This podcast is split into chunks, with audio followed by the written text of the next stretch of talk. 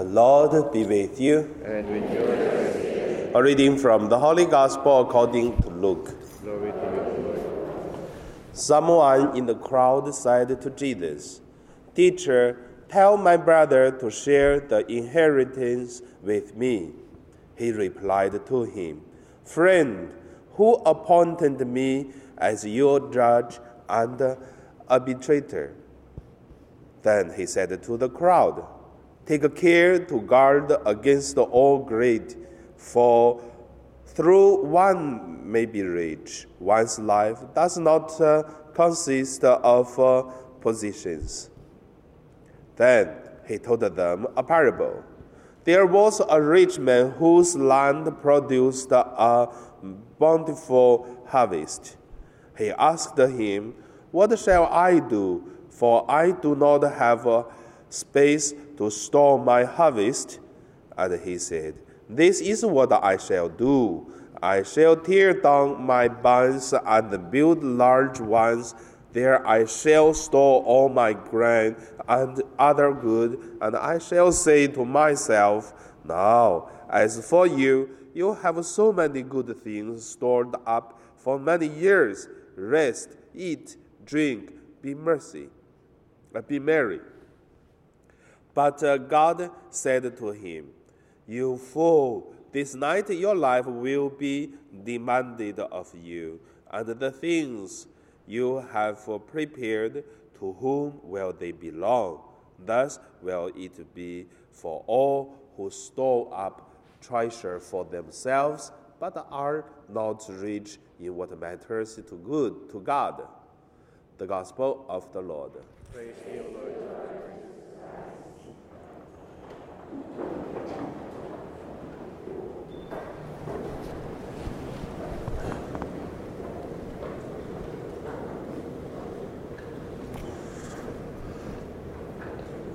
Today, my meditation name is uh, Make Rich in What Matters to God. The first, let us look at uh, scare the rich people.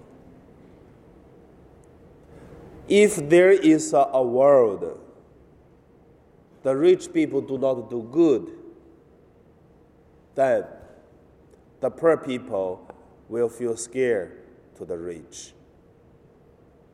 So, where the country, the region, the place, the rich people use their wealth, treasure, money, power, and to make the people who are poor more poor, more suffer, and then the people will feel scared to the rich people.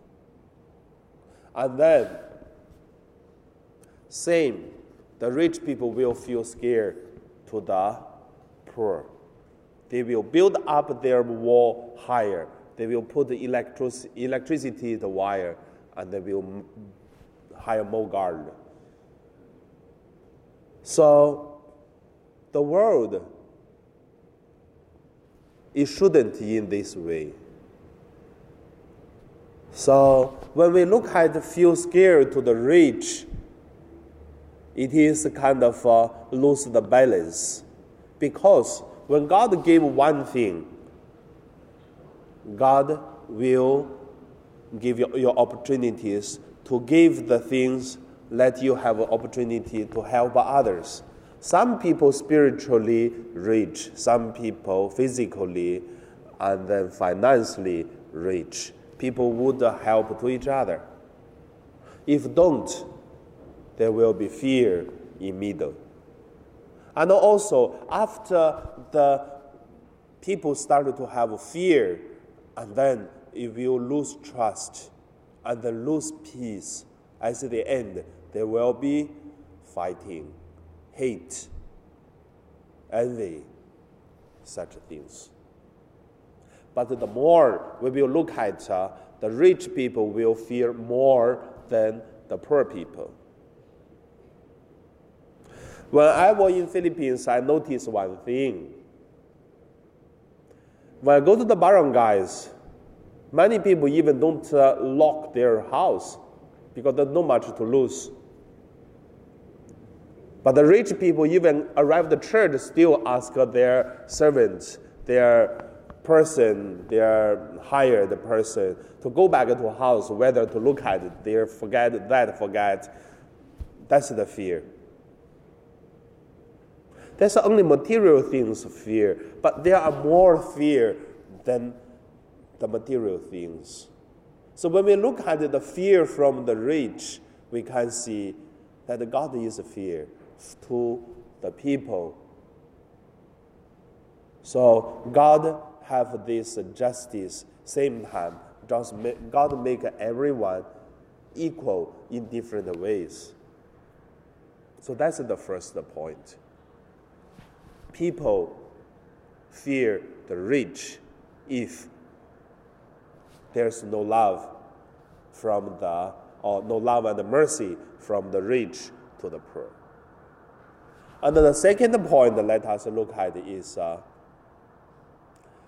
the rich and the poor.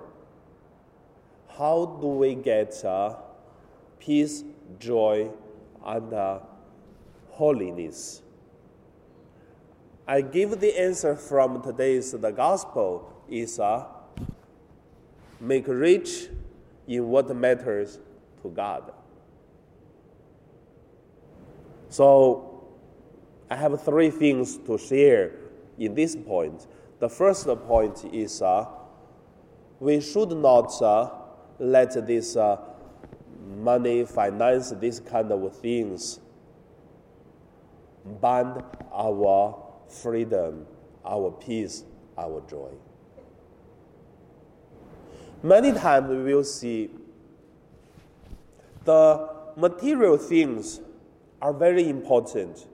When we talk about uh, many, many other church teachings, but doesn't mean we start against our simple, normal, worldly life. In Chinese, we have words to say the people who live in a very, very difficulties situation, such as uh, uh, place have earthquake always, the place have uh, a flood always, the place have uh, very poor natural resources. The people have difficulties for get next uh, meal. So people used to two or three days have food to eat, have no food to eat. This kind of place, people will start to steal, to kill, to rob, to whatever do the things. Then when we look at is uh, people are not uh, naturally to do such things, but people for surviving they have to get uh, what's the basic need.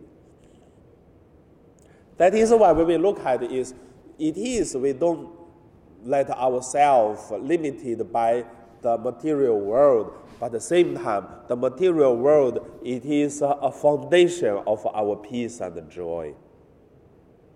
Thinking about if our parishioners, Methodist, domestic helpers, if your family love each other, no one gets sick, children are listening, obey, obey to the parents, and our parishioners in Hong Kong, it will be more happy and then less worry.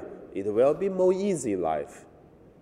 It seems that we live here don't need to pay electricity, don't need to worry tomorrow's uh, employee uh, work, and then don't worry about uh, whether we have uh, money or to, to live in the house.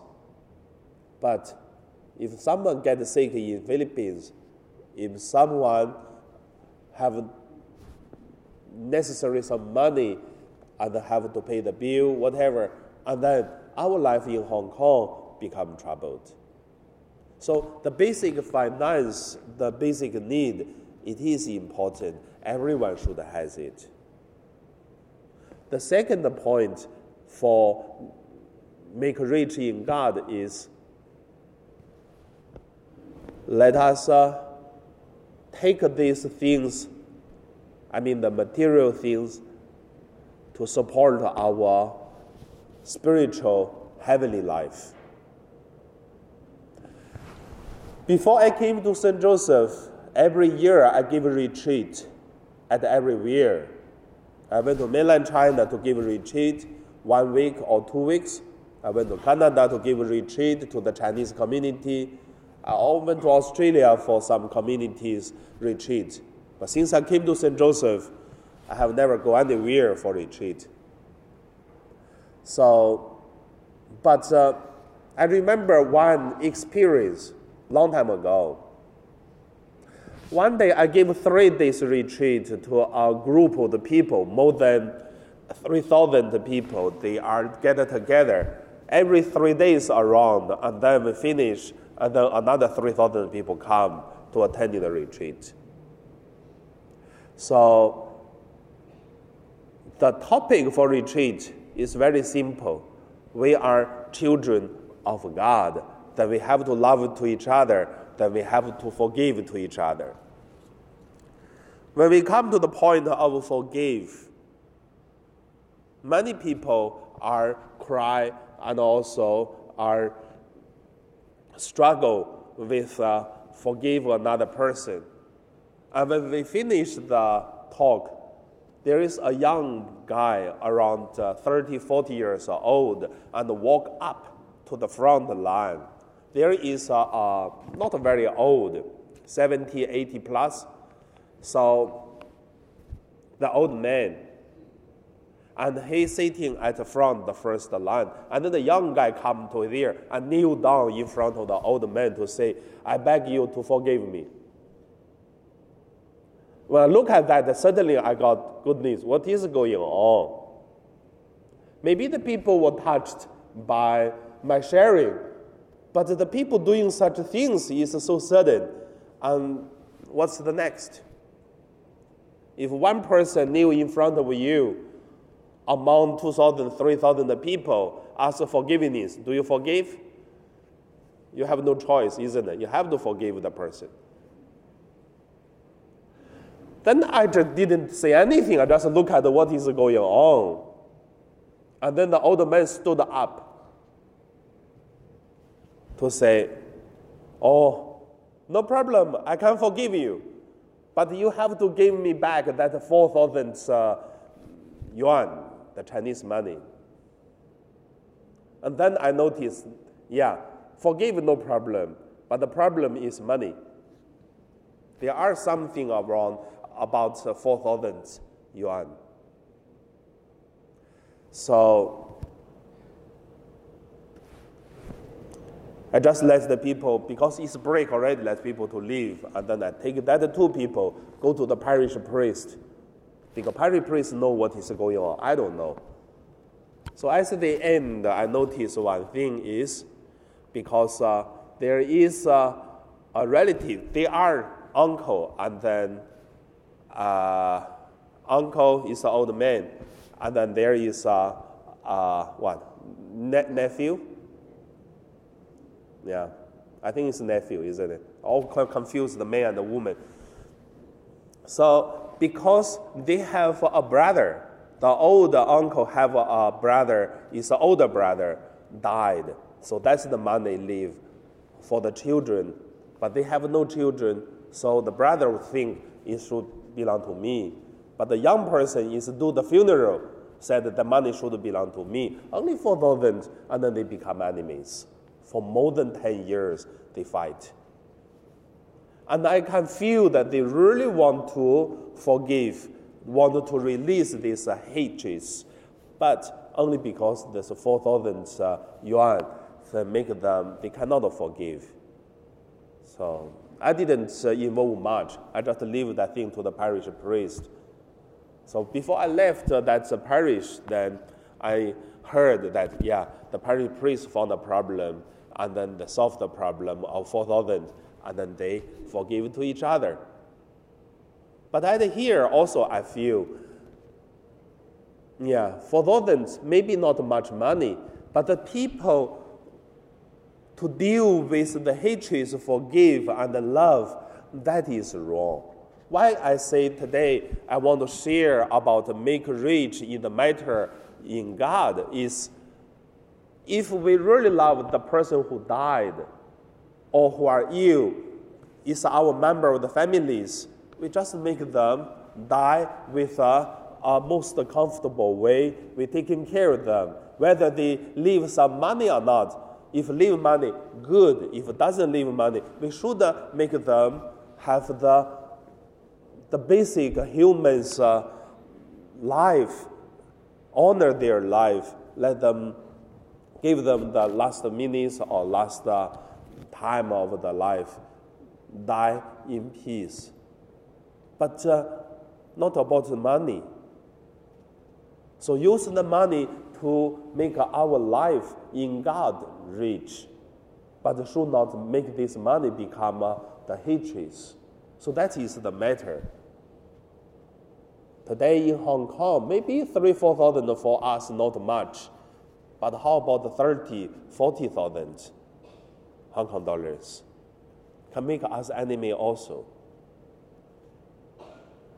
So, the second, uh, the third point I want to say is the money we have, the things we own, it should support us. If it doesn't support us to a peace and joy and the eternal life, and this money will become a curse to each of us. I used to tell my mother, last night I called my mother again. I talked to my mother to tell her, feel free to use the money you have and then to support your life. Because after you die, I don't get one cent. I told my sister, because only two of us, all the money is yours. So I tell my mother, if you don't use all the money of yours, it belongs to my sister. So you don't use, you save. And then for what? For the sister. That's it. Because she don't want to spend any money. That's the problem. But the same, how about us, my dear sisters and the less brothers? Where's your money goes? After you die. Or after, not after, in our parish, I should ask another question. My dear sister and less brothers, where's your money goes before you go back to Philippines? Yeah, that's the difference. Because some people go Philippines just to die there. I see so many already. I have some friends, close friends, Filipino domestic helpers. Go back to Philippines only less than two years and die. Many, not one.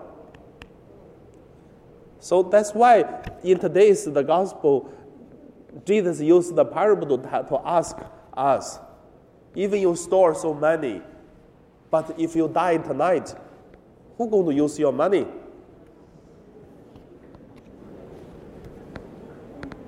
How do you use your money for your peaceful, joyful life and also for make rich in the matter of God?